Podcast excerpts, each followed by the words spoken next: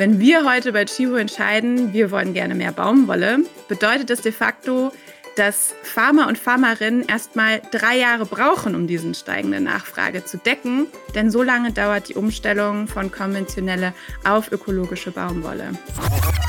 In der Biobaumwolle wird weniger Spritzmittel eingesetzt, weniger Pestizide eingesetzt und dadurch ist es mehr Handarbeit. Das heißt, es muss mehr im wahrsten Sinne des Wortes die Käfer von der Pflanze gepflückt werden, die eben nicht sterben, weil sie mit Giften zerstört werden. Das heißt, der Aufwand, Biobaumwolle anzubauen, ist viel höher und wenn der Preis nicht dementsprechend höher ist, haben wir hier ein Ungleichgewicht. Aber es hat viele Vorteile, Biobaumwolle anzubauen, weil zum Beispiel durch den geringeren Spritzmitteleinsatz nebendran Lebensmittel angebaut werden können oder als Intercrops zwischendrin Lebensmittel angebaut werden können. Und natürlich sind weniger Gifte auch weniger gefährlich für die Menschen, die das anbauen. Fünf Tassen täglich. Der Chibo Podcast.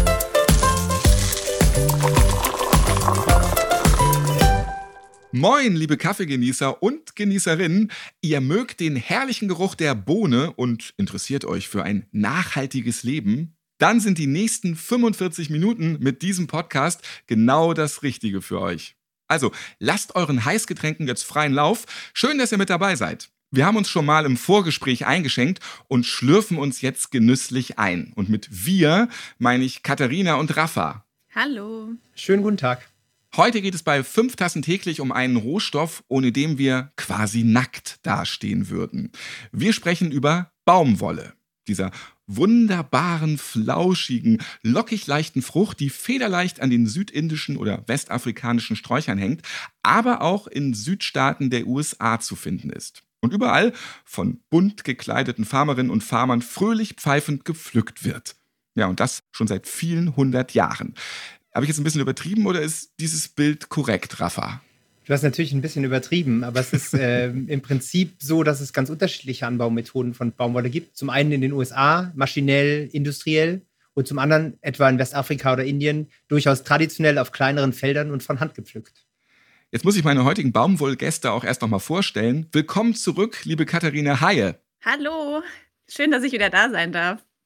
Sehr gerne. Du bist Biologin und Expertin für Biodiversität und deshalb Nachhaltigkeitsmanagerin bei Chibu. Wir haben schon mal bei fünf Tassen täglich getalkt, damals über Blumen und Bienen und biodiverse Gärten. Da hört gerne noch mal rein in die Folge Bienen, Blumen, Mücken rettet die Biodiversität. Ja, und das hat mich damals auch echt überrascht, wie wichtig Mücken sind. Ich mag diese kleinen Biester eigentlich gar nicht. Man lernt nie aus. Hört noch mal rein. Ja, ich weiß auch seit unserem ersten Zusammenkommen, dass du trotz deiner Vorliebe für Sencha-Tee dennoch eine begeisterte Chibo-Kollegin bist und du brennst für alle Nachhaltigkeitsthemen. Schön, dass du wieder dabei bist. Dankeschön. An deiner Seite euer Partner in Crime, Rafa Breyer. Ja, schönen guten Tag. Er ist Textilexperte bei Fairtrade. Das heißt, du hängst die ganze Zeit an der Tasse und schlürfst einen fairen Filterkaffee, oder?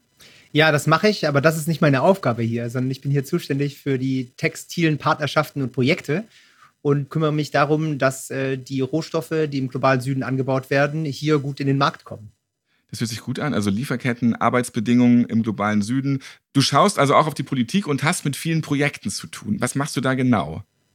Fairtrade will ja die Lebens- und Arbeitsbedingungen von Bäuerinnen und Bauern im globalen Süden verbessern. Und dazu müssen zum einen die Produkte angebaut werden und verarbeitet werden und hier auch gekauft werden. Und dafür braucht es eben Rahmenbedingungen, rechtliche Rahmenbedingungen, politische Rahmenbedingungen, die das auch fördern. Und ich bin dafür zuständig, in verschiedenen Netzwerken, sei es dem Textilbündnis oder dem Grünen Knopf, dafür zu sorgen, dass die Interessen von Bäuerinnen und Bauern im globalen Süden in politischen Entscheidungen und in Umsetzungen von politischen Entscheidungen eine Rolle spielen.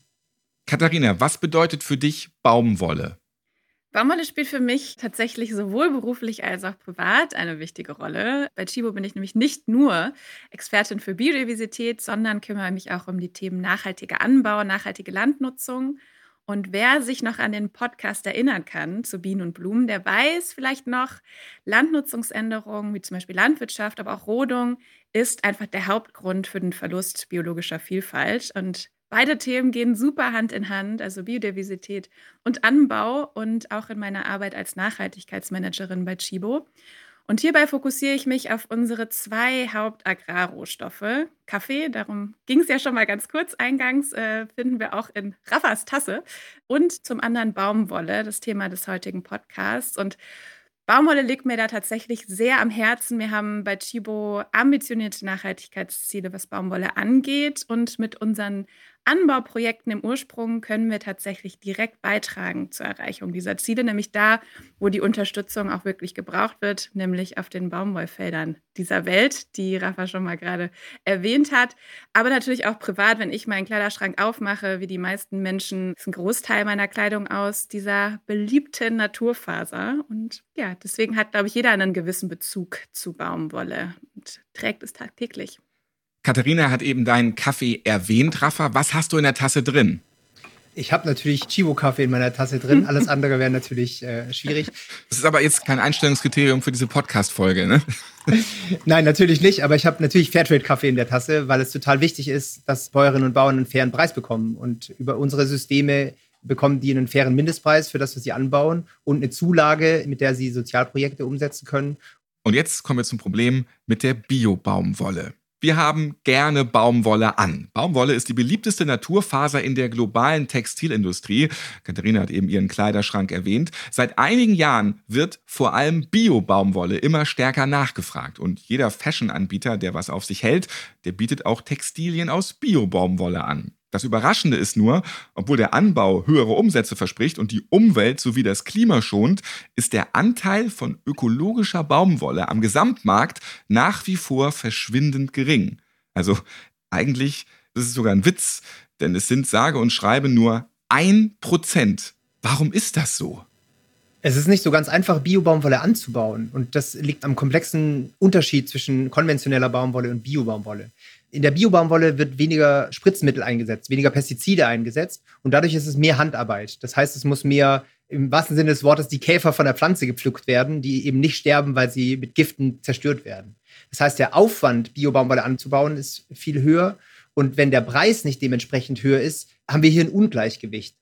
Aber es hat viele Vorteile, Biobaumwolle anzubauen, weil zum Beispiel durch den geringeren Spritzmitteleinsatz nebendran Lebensmittel angebaut werden können oder als Intercrops zwischendrin Lebensmittel angebaut werden können. Und natürlich sind weniger Gifte auch weniger gefährlich für die Menschen, die das anbauen. Ich habe es eingangs gesagt, dass das viel Handarbeit ist, dass Setzlinge gesetzt werden, Käfer abgepflückt werden, Unkraut gejätet wird, die Baumwolle gepflückt wird. Das machen ja alles Menschen. Und wenn durch Pestizide die Pflanzen vergiftet sind, dann ist es schwieriger, das zu tun. Aber dann natürlich ist der Ertrag höher. Deswegen wird das oft gemacht. Und deswegen ist es so wichtig, eine zusätzliche Preiskomponente zu haben, die den höheren Aufwand an Manpower und Womanpower auch durch einen höheren Ertrag gerechtfertigt. Zusätzlich ist es eben noch so, dass die Ernteerträge im Baumwollanbau in Bio-Baumwolle geringer sind, weil es natürlich keine hochleistungs gentechnisch veränderten Pflanzen sind, sondern natürlichere Pflanzen oder nicht gentechnisch veränderte Pflanzen, die nicht auf einen hohen Output trainiert sind oder gepolt sind. Trainiert, das klingt nett. Du hast eben die Menschen erwähnt, die durch die Pestizide dann natürlich gesünder leben, wenn sie Biobaumwolle anbauen. Und denken aber viele auch nur an sich. Ist es auch gesünder für den Endverbraucher, wenn der jetzt Biobaumwolle kauft, weil die eben nicht mit den Pestiziden hergestellt wurde? Also es ist generell so, dass es gesünder ist, aber es ist schon lang so, dass wir uns im Thema Verbraucherinnen-Schutz äh, sehr hoch ansiedeln in der Europäischen Union und auch jetzt schon in konventioneller Baumwolle nicht so viele Giftstoffe mehr drin sein dürfen. Das heißt nicht, dass die vorher nicht drin waren. Das heißt aber nur, dass wir hier geschützt sind durch Kriterien und durch Kontrollen, dass die Giftstoffe jetzt nicht mehr da sind. Genau, man muss da, glaube ich, auch den Unterschied sehen zwischen zum Beispiel Kaffee, wenn der bio angebaut wird und den nehme ich ja quasi dann geröstet und aufgebrüht zu mir, ist natürlich bei Baumwolle was anderes, weil wir uns die ganze Lieferkette angucken müssen. Also die Baumwolle kommt natürlich ohne schädliche Pestizide und mit Düngemittel aus. Aber das ist ja nicht das, was wir letztendlich tragen, sondern es wird dann ja noch weiterverarbeitet zu Textilien, es wird gefärbt. Das heißt, da kommen natürlich dann auch wieder Chemikalien ins Spiel. Deswegen ist es immer wichtig, das als ganze Lieferkette zu betrachten und nicht nur isoliert den Rohstoff. Chibo ist es in den vergangenen zehn Jahren gelungen, fast vollständig von herkömmlicher Baumwolle auf nachhaltige Baumwolle umzusteigen. Die Rede ist hier von 97 Prozent. Bettwäsche, Tischdecken, Schlafanzüge, T-Shirts, Handtücher, alles nachhaltige Baumwolle. Ja, wie ist euch das denn gelungen, Katharina? Und fällt euren Kunden und Kundinnen das auch auf? Stichwort, woanders liegen so ein Prozent Bio-Baumwollklamotten im Regal. Tatsächlich, die neuesten Zahlen, wir sind sogar schon bei 98 Prozent, also noch mal ein Prozent mehr. Und, Glückwunsch. Ja, Dankeschön. Das heißt, KundInnen müssen bei uns tatsächlich schon richtig gut schauen, um Baumwolle zu finden, die nicht nachhaltig ist. Das bedeutet bei uns ähm, bzw. unseren Produkten großen Teil Bio-Baumwolle, OCS oder auch GOTS zertifiziert mit dem grünen Knopf aber auch Cotton Made in Africa und auch recycelte Baumwolle. Das heißt, solche Baumwolle, die aus Textilien oder Textilresten wiederverwertet werden können und somit nicht neu angebaut wird.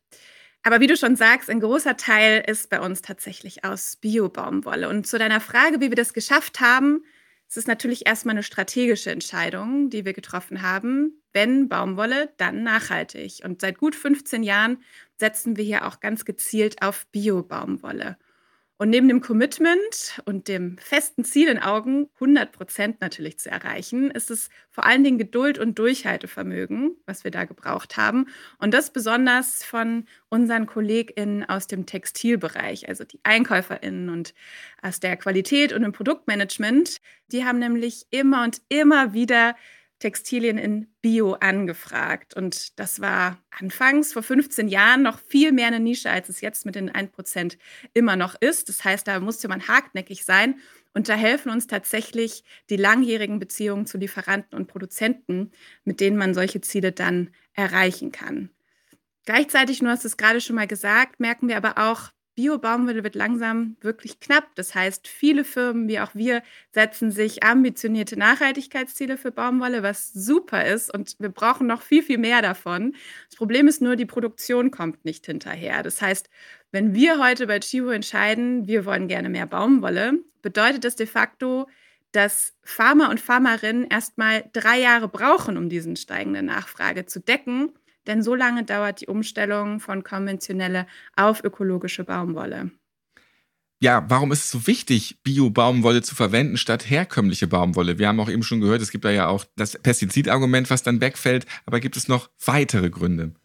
Ein bisschen ist es ein Nebenschauplatz, der aber sehr wichtig ist, weil Bio-Baumwollanbau oft mit weniger Abhängigkeit, sozialer Abhängigkeit von Farmerinnen und Farmern von zum Beispiel Saatgutlieferantinnen zu tun hat.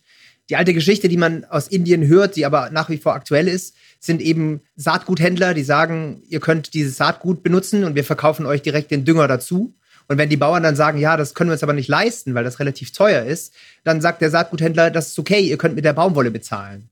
Und wenn die Baumwolle dann geerntet ist und äh, der Preis aber dann nicht stimmt, um zum Beispiel die Kosten für den Einkauf zu decken, dann kommen diese Armutsspiralen und auch die Suizidspiralen in Gang. Man hört ja immer wieder von indischen Baumwollbäuerinnen und Bauern, die sich das Leben nehmen, weil sie einfach so verzweifelt sind in ihrer sozialen Lage. Und der Vorteil von Biobaumwolle da ist, dass durch die Produktion von eigenem Dünger etwa oder die Produktion von eigenem Saatgut diese Abhängigkeit, diese finanzielle Abhängigkeit von einzelnen Händlerinnen und Händlern nicht mehr da ist. Und zum anderen ist das auch eine Gemeinschaftsaufgabe. Also dieses Saatgut wird zusammen hergestellt und dadurch kann man sich auch miteinander austauschen und dadurch hat man mehr als eine Informationsquelle. Weil wenn die einzige Informationsquelle über den Wert meiner Arbeit, also über den Preis der Baumwolle, der Händler ist, dann habe ich die Problematik, dass ich niemanden anderen habe, der mir sagt, der erzählt dir was Falsches oder der gibt dir zu wenig, deine Baumwolle ist viel mehr wert. Und das ist ein Vorteil, der nicht direkt mit der Bio-Baumwolle zu tun hat, aber der die Vorteile der Biobaumwolle auf ein soziales Level mitnimmt.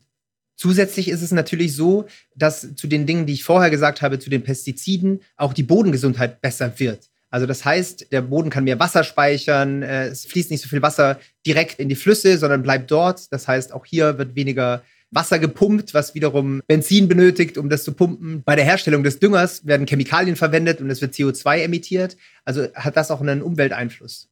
Und wie kann ich Bio-Baumwolle als Textileinkäufer oder Textileinkäuferin bestellen? Ich rufe in Südindien an und sage, jetzt bitte nur noch Bio-Baumwolle, danke. Oder wie geht das?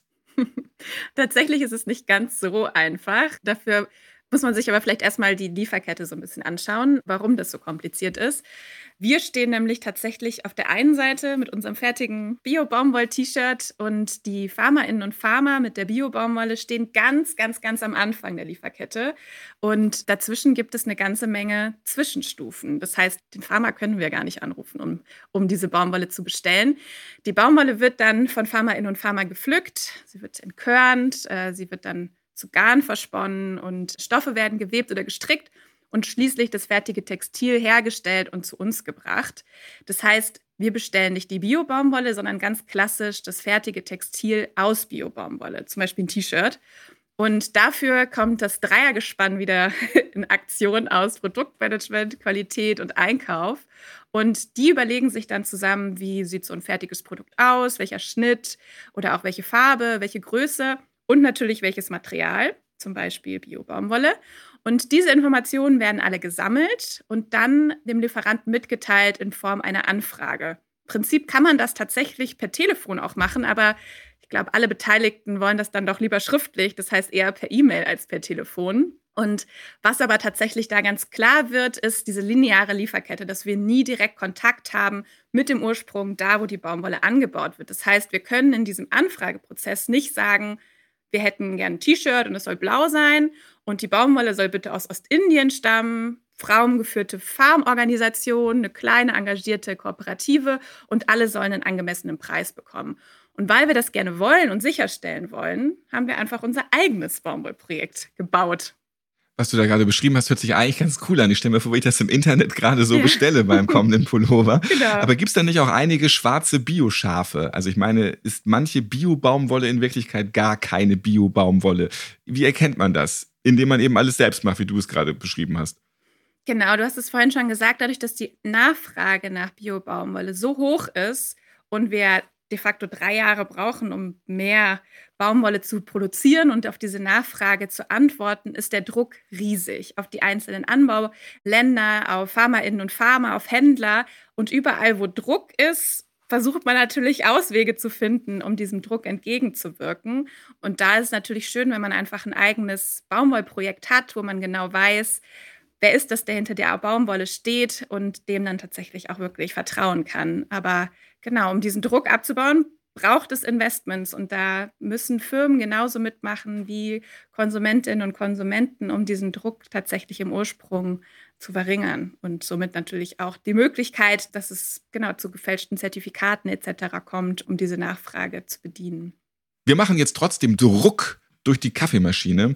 Zeit für einen weiteren Schluck aus der Tasse, oder? Nochmal Kaffee nachschenken, nochmal Tee nachschenken bei dir, Katharina. Was kommt jetzt rein in eure Tasse? Ja, bei mir der Sencha-Tee. Das war ja schon Thema im letzten Podcast. Der ist immer noch hoch im Kurs. Aber du musst doch auch mal irgendwas anderes trinken. Das wird doch auch langweilig, oder? Ja, ich trinke tatsächlich vor allen Dingen morgens Sencha-Tee, um gut in den Tag zu starten. Und dann über den Tag wird es dann ein bisschen kräuteriger und kommen auch andere Tees in die Tasse. Was für Kaffee ist bei dir meistens drin, Rafa? Bei mir ist wirklich den ganzen Tag Kaffee drin und äh, das ändert sich nicht strategisch über den Tag, sondern über die Verfügbarkeit von verschiedenen Sorten. Ich finde es super, wie unterschiedlich auch Kaffee schmeckt. Also es gibt ja nicht nur Kaffee, sondern es gibt eben verschiedene Kaffeegetränke, aber auch die einzelnen Bohnen und die einzelnen Sorten schmecken unterschiedlich und das finde ich super spannend und lecker. Egal ob 8 Uhr oder 23.35 Uhr, du initiierst den Kaffee. Jetzt kommen wir zum Chetner-Projekt. Seit gut zwei Jahren arbeiten Chibo und Fairtrade im Baumwollsektor zusammen. Im Kaffeesektor besteht eure Partnerschaft schon viele Jahre mehr und diese Zusammenarbeit, die lohnt sich für alle. Mittlerweile ist Chibo unter den Top 3 Anbietern von Fairtrade-Kaffees in Deutschland. Herzlichen Glückwunsch. Danke. Ihr unterstützt jetzt einige hundert Farmerinnen und Farmer der Fairtrade-Kooperative Chetna im ostindischen Bundesstaat Odisha beim nachhaltigeren Baumwollanbau. Mit dabei sind auch die GIZ und der Textilhersteller Die Bella. Wie kann ich mir das jetzt vorstellen? Also alle sagen, wir wollen jetzt was Gutes machen, kommt, wir schließen uns zusammen oder wuselt jeder erstmal selbst rum und dann stellt man fest, zusammen ist alles besser. Nee, tatsächlich ist es so, wie du es als erstes beschrieben hast. Also den Anstoß für das Projekt gab es im Bündnis für nachhaltige Textilien. Da sind wir, Chibo, Mitglied, aber auch Fairtrade ist Mitglied im Bündnis für nachhaltige Textilien.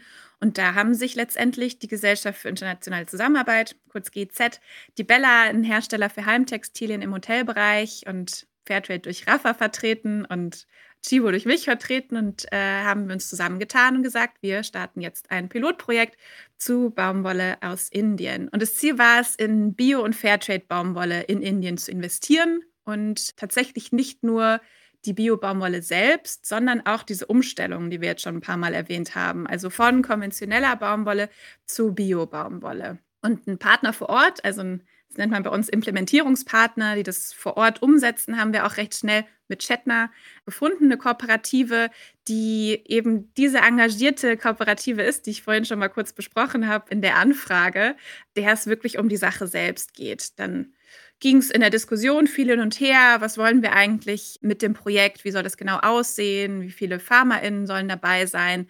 Tatsächlich hatten wir ursprünglich das Ziel 500 PharmaInnen und es wollten dann so viele bei dem Projekt dabei sein, dass wir jetzt in diesem Jahr bei 819 waren. Das ist total toll und macht mich auch total stolz, dass das Projekt gut ankommt. Und genau, wir haben uns dann für eine Projektregion entschieden, genannte Odisha im Osten Indiens, eine sehr ländliche Region und mussten natürlich auch irgendwie sicherstellen hier aus Hamburg, dass das, was wir eigentlich vor Ort machen wollen, da auch ankommt. Wir haben uns dafür noch eine zusätzliche Organisation an Bord geholt, den Organic Cotton Accelerator, die für uns das Projekt begleiten und validieren. Und so war quasi das Projekt geboren, für drei Jahre erstmal angesetzt und äh, sollte 250 Tonnen nachhaltige Baumwolle pro Jahr unterstützen. Die Hälfte davon ist tatsächlich schon biozertifiziert, also die PharmaInnen sind schon biozertifiziert und die andere Hälfte wollten wir wirklich über drei Jahre in diesem Umstellungsprozess begleiten. Und ich finde es so krass, dass einfach dieses Jahr im Sommer die dritte Aussaat schon ist, Raphael. Ich, die Zeit ist irgendwie in der Corona-Pandemie vergangen wie im Flug und es ist total spannend, so nah da dran zu sein, Gesichter zu sehen, Menschen zu sehen, die hinter der Baumwolle stehen und ja, jetzt gerade leider per Fotos nur, aber irgendwann dann hoffentlich doch auch mal live in Indien. Ja, ich finde es auch super krass, dass das so funktioniert in und trotz Corona. Und wenn du gerade gesagt hast, wir implementieren dort das Projekt, dann sind das verschiedene Dinge. Also zum einen geht es darum, ein Gefühl zu vermitteln, was ist nachhaltiger Baumwollanbau und was ist Bio-Baumwollanbau und was hängt damit zusammen. Also man muss viele Sachen auch als erfahrener Baumwollfarmer, als erfahrene Baumwollfarmerin auch lernen, weil man anders mit den Pflanzen umgehen muss. Ne? Andere natürliche Pestizide, die von mir schon beschriebene Käferjagd und Intercrops, also andere ähm, Pflanzen zwischendrin. Das heißt, es ist wirklich auch Wissensvermittlung. Zum Zweiten ist es viel Vernetzungsarbeit. Also es geht darum, gemeinschaftlich Dinge zu machen. Weil was wir vorher schon besprochen haben mit der Verfügbarkeit von Biobaumwolle, dass es viel um Vertrauensaufbau geht. Das heißt, es geht darum, dass Menschen Dinge tun, weil sie darauf vertrauen, dass andere Menschen andere Dinge tun. Und da Vertrauen oft nicht reicht, ist in dem Fall total wichtig, dass Chibo und die Bella auch Kaufverpflichtungen eingegangen sind und gesagt haben, wir nehmen euch die Baumwolle ab in den nächsten Jahren. Und wir als Fairtrade haben den Part da drin, dass wir die sind, die einen Mindestpreis garantieren, der dazu führt, dass es überhaupt möglich ist, mit den geringeren Erträgen aus dem Bio-Baumwollanbau am Anfang auch weiter damit voranzugehen. Und deswegen ist auch das Interessante, dass nicht alle Fairtrade-Baumwolle Bio-Baumwolle ist, weil wir sagen, die ursprüngliche Investition in die Umstellung für Bio-Baumwolle, die braucht ja auch Geld und die braucht ja auch eine Sicherheit. Und da hilft Fairtrade, diesen Boden zu bereiten, dass auf dessen Grundlage sich auch die Weiterentwicklung voranschreiten kann. Und das ist auch ein ganz wichtiger Punkt, den du da gerade angesprochen hast, weil es ist ein Riesenrisiko für die Farmerinnen und Farmer. Diese Umstellung, haben wir eben schon gehört, dauert so drei Jahre. Und wenn in der Zeit Ernten kaputt gehen, kann ja alles Mögliche passieren, Unwetter, Schädlinge, dann haben die Farmer und Farmerinnen nichts mehr. Und dann geht es für sie wirklich um Leben und Tod. Und Rafa, du hast vorhin schon mal erwähnt, es gibt da auch wirklich viele Fälle von Suizid, wenn man eben kein Geld mit Ernte verdienen kann. Wie unterstützt ihr die Farmerinnen und Farmer auf diesem Weg genau? Genau, wie du schon sagst, also Baumwollanbau in Indien hängen sehr, sehr viele Existenzen ab und eine schlechte Ernte kann diese Existenzen gefährden. Und diese Umstellung dann von konventionellem Baumwollanbau auf ökologische Landwirtschaft und somit Bio-Baumwolle bedeutet dann nochmal ein zusätzliches finanzielles Risiko, denn die Umstellung ist immer auch ein Investment. Und zum Zeitpunkt, wo FarmerInnen diese Entscheidung treffen, dieses Investment zu tätigen, wissen sie überhaupt noch gar nicht, ob es sich am Ende überhaupt lohnt. Und bei der Umstellung verlassen, das hat Rafa gerade auch schon mal kurz gesagt, einfach FarmerInnen ihr Business as usual, also so wie sie seit Jahren, Jahrzehnten anbauen, wie sie wissen, wie es funktioniert und krempeln einfach alles um, fangen doch mal fast ganz von Null an. Sie müssen neue Anbautechniken lernen, bewährte chemische Pflanzenschutzmittel, auf die verzichten, niedrige Ernten in Kauf nehmen und das alles drei Jahre lang, bevor sie den Rohstoff wirklich als Bio und somit zu einem besseren Preis verkaufen können. Und das wirklich in der puren Hoffnung, dass nach drei Jahren da jemand steht und sagt, ich zahle einen angemessenen Preis für die Baumwolle und du kannst davon leben. Ich bin ein total sicherheitsliebender Mensch. Das heißt, ich würde es nicht machen. Und darum ist genau das der Punkt, wo wir in unserem Projekt ansetzen wollen, nämlich das Risiko minimieren, das Investment für Pharma reduzieren und ihnen dann mit Trainings, die sie für die Zertifizierung brauchen, unterstützen, Abnahmegarantie geben und diesen Minimum Support Price zahlen. Also Mindestpreis, der wird einmal im Jahr von der indischen Regierung festgelegt, der Gewinne sichert und Ernährungssicherheit beitragen soll. Oder wenn der Preis höher ist, natürlich auch diesen höheren Preis zu zahlen. Dazu kommt dann noch der Aufpreis, also die sogenannte Prämie, sowohl die Fairtrade-Prämie als auch die Prämie für nachhaltigen Anbau. Und die ist besonders für PharmaInnen in der Umstellung wichtig, denn de facto bauen sie schon ab Tag 1 ökologisch an. Sie dürfen es nur nicht als solches verkaufen. Und genau da freue ich mich, dass wir da unterstützen können und genau da mit unserem Projekt auch ansetzen. Mhm. Zum anderen ähm, sind die Farmerinnen und Farmer in Kooperativen organisiert. Das ist auch eine Art Risikopooling. Das heißt, nicht jeder einzelne Farmer, jede einzelne Farmerin verkauft ihre Baumwolle selber und alleine, sondern in sogenannten Farmergruppen und im Rahmen einer Kooperative. Das bedeutet, alle, die daran beteiligt sind, sind auch Mitinhaberinnen dieser Kooperative.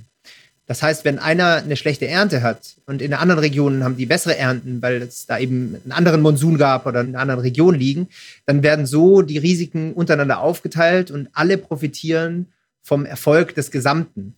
Und das hilft natürlich auch, so einen Schritt zu gehen, weil auch hier das Vertrauen in die Zahlungen von der Kooperative, die Unterstützungsleistungen sowohl im Anbau als auch in der Vermarktung durchaus da sind kooperative, gute Idee, gibt einem wirklich Sicherheit und das schweißt dann ja auch zusammen. Das steckt dann vielleicht auch noch mehrere an, in den Bio-Bereich zu gehen, weil die sehen, oh, das ist da aber ein gutes Netzwerk untereinander, die helfen sich. Ja, genau das. Also das ist auch ein Ziel, zu zeigen, dass es funktioniert, um andere nachfolgen lassen zu können. Und warum gerade Indien? Indien ist ein großes, traditionelles Baumwollland und in Indien hängen ungefähr 100 Millionen Menschen vom Baumwollanbau und von der Baumwollweiterverarbeitung ab. Das heißt, es ist ein riesiger Wirtschaftszweig, der aber trotzdem durch Armut geprägt ist im Anbau, aber auch in der weiteren Produktion, wo die Löhne nicht so sind, dass die Leute unbedingt davon leben können. Und es ist eine gute Investition, hier nicht nur den Rohstoff quasi abzubauen oder anzubauen, sondern auch die Weiterverarbeitung der Produkte dort zu lassen. Entwicklungspolitisch sehr wichtig, Wertschöpfung im globalen Süden, in dem Fall in Indien und alles relativ nah zusammen und damit auch gut überschaubar. Genau, und Indien ist tatsächlich der Produzent Nummer eins für ökologische Baumwolle, für Bio-Baumwolle. Die Farmerinnen und Farmer im Chetner-Projekt, die produzieren ihren Dünger selbst, ich glaube aus Kuhdung. Wie funktioniert das und warum ist das für Sie ein Riesenvorteil, jetzt so mit Blick auf teure Pestizide vor Ort? Es ist noch schlimmer. Es ist nicht nur Kuhdung, sondern auch Kuhurin, der zusammen mit verschiedensten der zusammen mit verschiedensten Pflanzen in einer Art fermentiert wird, also vermischt wird und vor sich hin gärt. Lecker. Richtig lecker. Baumwollpflanzen stehen drauf. Das Gute daran ist, dass Kudung sehr nährstoffreich ist und auch vorhanden. Und das heißt, es geht darum, die Dinge, die dort sind, quasi aufzubereiten, auch wenn es stinkt, und damit was Gutes zu machen. Das heißt, auch für eine lokale Kreislaufgeschichte ist es total wichtig, solche Projekte zu unterstützen. Und wie du gesagt hast, die Abhängigkeit von externem Dünger, den man kaufen muss, Egal, ob die Schädlichkeit da wichtig ist. Es geht einfach um die finanzielle Unabhängigkeit, durch das zu tun. Zum anderen machen die das auch als Seitengeschäft und können diesen Dünger auf dem Markt verkaufen. Das diversifiziert wieder deren Einkommen, wo sie nicht nur abhängig sind von der eigenen Baumwollernte. Wie stellt ihr jetzt sicher, dass die gute Baumwolle dann auch bei euch landet? Also, soweit ich weiß, gibt es fliegende Händler, die bei den Farmern und Farmerinnen vorbeikommen und für die Ernte eventuell bessere Preise bar auf die Hand zahlen. Und zack, Chibu fehlt eine Reihe Pullis. Ja. Ne? Ganz genau so ist es. Nee, sicherstellen, dass die Baumwolle bei uns landet, können wir tatsächlich nur bedingt. Also wir haben die Abnahmegarantie gegeben, also wir nehmen sie ab. Aber PharmaInnen sind nicht verpflichtet, uns die Baumwolle zu verkaufen. Das ist natürlich wichtig, besonders wenn sie von jemandem mehr Geld für die Baumwolle bekommen. Denn wir wollen ja unterstützen und nicht am Ende irgendjemanden über den Tisch ziehen oder an irgendwelche Preise binden, die für sie dann am Ende einen schlechteren Deal darstellen. Das mit den besseren Preisen ist nur tatsächlich meist nicht der Fall. Das heißt, Zwischenhändler, die Baumwolle wirklich direkt abkaufen, profitieren in der Regel von der finanziellen Lage der FarmerInnen und von ihrer nicht ganz optimalen Verhandlungsposition. Denn Ernte ist nur in einer Zeit im Jahr. Es wird im Sommer ausgesät und dann so zum Jahreswechsel wird geerntet. Und auf dieses Geld aus der Ernte warten FarmerInnen quasi das ganze Jahr. Das heißt, wenn jemand kommt und sagt, oh, der Preis ist jetzt vielleicht nicht optimal, aber du kriegst ihn direkt und bar auf die Kralle, dann sagen Farmerinnen oder viele FarmerInnen ja. Und das ist ja auch absolut nachvollziehbar. Es ist ja wie dieses Sprichwort mit dem Spatz in der Hand und der Taube auf dem Dach. Dann nimmt man lieber das, was sicher ist, selbst wenn es vielleicht ein niedrigerer Preis ist, den man bekommt. Und das hat auch viel mit Vertrauen und langjährigen Beziehungen zu tun. Das heißt, wir sind ja auch noch gar nicht so lange in diesem Projekt aktiv. Und die steigende Nachfrage nach Bio-Baumwolle führt natürlich auch nochmal dazu, dass Händler nochmal aggressiver auftreten und nochmal hartnäckiger sind, was die Abnahme der Baumwolle angeht. Und für uns ist es ja absolutes Neuland. Wir haben quasi von heute auf morgen unsere ganz klassische Rolle verlassen, nämlich ganz weit weg am Ende der Lieferkette und sprechen auf einmal mit Kooperativen über Menge, über Preis, über Qualität und sind da auf einmal als ganz neuer Akteur unterwegs und da ist für uns natürlich der enge Kontakt mit den Kooperativen und den Lieferketten total wichtig. Und nichtsdestotrotz finde ich, man muss es schon so sehen, unser primäres Ziel, nämlich in Baumwolle zu investieren und es zu unterstützen und dazu führen, dass 250 Tonnen pro Jahr mehr Baumwolle auf dem Markt ist. Das haben wir auf jeden Fall geschafft mit unserem oder schaffen wir immer noch mit unserem Projekt. Aber es wäre natürlich wirklich schön, wenn mehr und mehr Baumwolle aus diesem Projekt auch in unseren Produkten landet in den Pullis und T-Shirts, die man dann bei Chibo kaufen kann und somit auch sicherstellen können, dass die Farmerinnen und Farmer einen angemessenen Preis bekommen und auch unsere Kundinnen und Kunden einfach wissen, was steht hinter dem Produkt, was sie kaufen, was sind die Gesichter und Menschen und Geschichten hinter den Produkten, den sie kaufen. Aber ich denke, das ist einfach eine Frage der Zeit und äh, mit der Zeit natürlich auch Vertrauen, was wir aufbauen, wo man weiß, da kommt Chibo und nimmt über die Lieferketten die Baumwolle ab. Katharina hat es eben gesagt, so viel wird nicht geerntet und jetzt ist die zweite Indian Shatner gerade eingebracht. Wie nutzt ihr die Cotton in Transition? Genau, die Ernte ist Anfang des Jahres zu Ende gegangen. Meistens startet es schon im November und geht dann bis Januar, Februar, bis dann die ganze Baumwolle geerntet wird, je nachdem auch, wo man sich in Indien befindet. Und jetzt wurde die Baumwolle bereits entkörnt, ist versponnen zu Garn, vielleicht auch schon zu Stoffen verwebt und wird dann letztendlich zu Textilien die Baumwolle aus dem ersten Projektjahr, also Winter 2020, 2021, finden wir tatsächlich schon in fertigen Produkten, nämlich in unserer aktuellen Nahstudio-Kollektion auf der Chibo-Website. Nahstudio ist eine Marke des Chibo Kosmos, die ausschließlich verantwortungsvoll natürliche und recycelte Materialien nutzt. Also perfekt tatsächlich die Bio-Baumwolle aus dem Chetner-Projekt und auch die Baumwolle in Umstellung zu Bio, die sich da in den Produkten wiederfindet und ich finde es tatsächlich wirklich absolut cool. Das war die, die schönste Erfahrung tatsächlich fast in diesem Jahr. Man hat einfach über zwei Jahre ein Projekt begleitet und mit ins Leben gerufen und dann hat man auf einmal das fertige Produkt in Händen, wo Baumwolle drin ist, die vor zwei Jahren für uns ausgesät wurde. Und das ist ganz klar besser als Baumwolle übers Telefon, über die E-Mail zu bestellen, sondern wirklich. Jetzt reiter nicht so drauf rum, Katharina.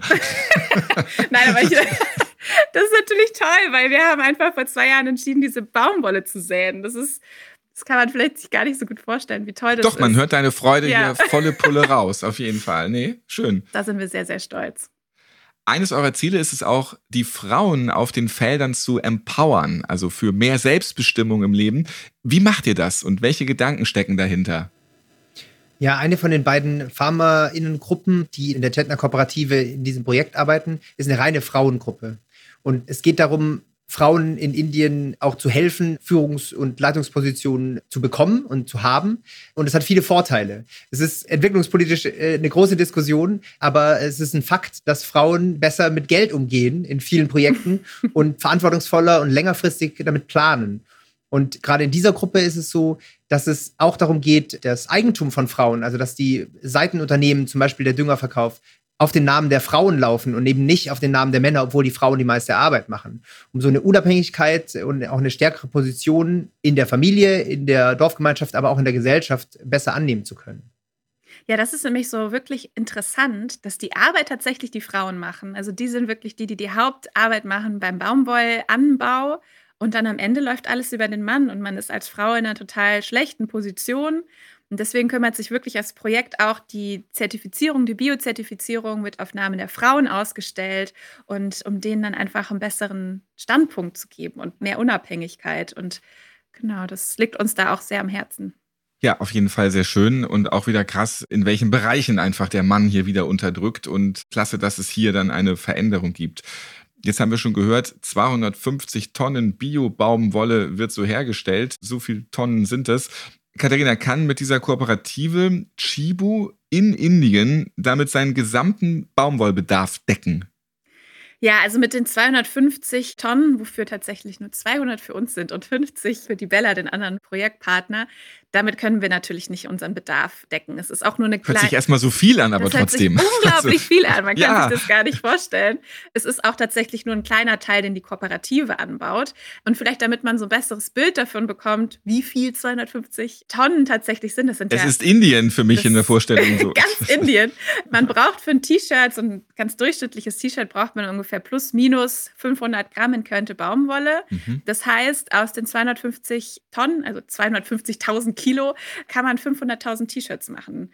Oder 200.000 Handtücher oder 20.000 Gardinen. Das klingt immer noch sehr, sehr viel, aber. Ähm, Vor allem, wer benutzt noch Gardinen? Aber es sind massige Zahlen, ja. Es sind massige Zahlen, aber es ist tatsächlich noch ein sehr kleiner Teil von der Baumwolle, die wir brauchen. Das heißt, das Chetner-Projekt ist für uns erst der Anfang. Da wird noch einiges kommen. Ja, wenn man überlegt, wo überall ähm, T-Shirts alleine hingehen, wie viele Menschen T-Shirts tragen, dann relativieren sich natürlich diese Zahlen wieder sehr. Genau.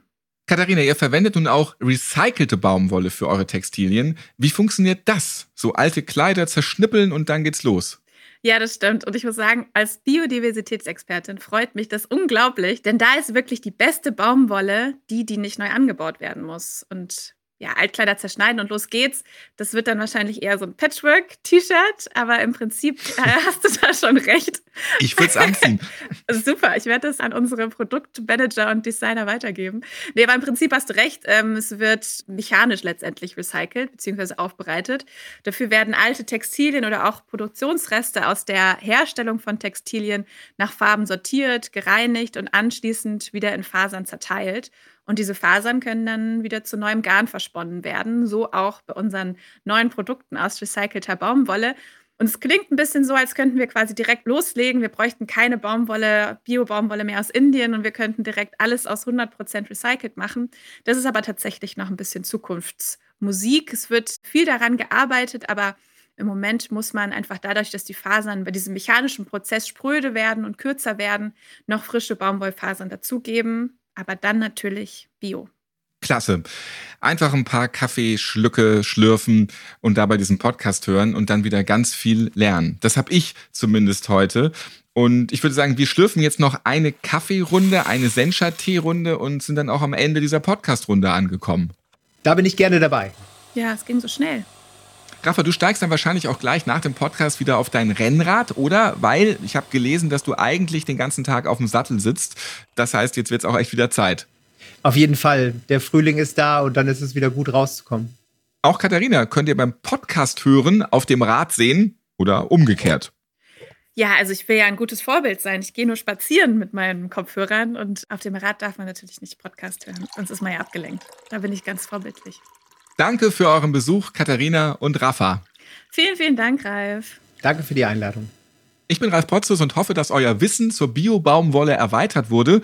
Wenn euch dieser Podcast gefällt, dann sagt das einfach weiter und lasst gerne ein Like da. Fünf Tassen täglich läuft überall dort, wo es Podcasts gibt, zum Beispiel bei Spotify, Apple Podcasts oder Podbean. Also gerne abonnieren. Bis zum nächsten Mal. Fünf Tassen täglich der Chibo Podcast.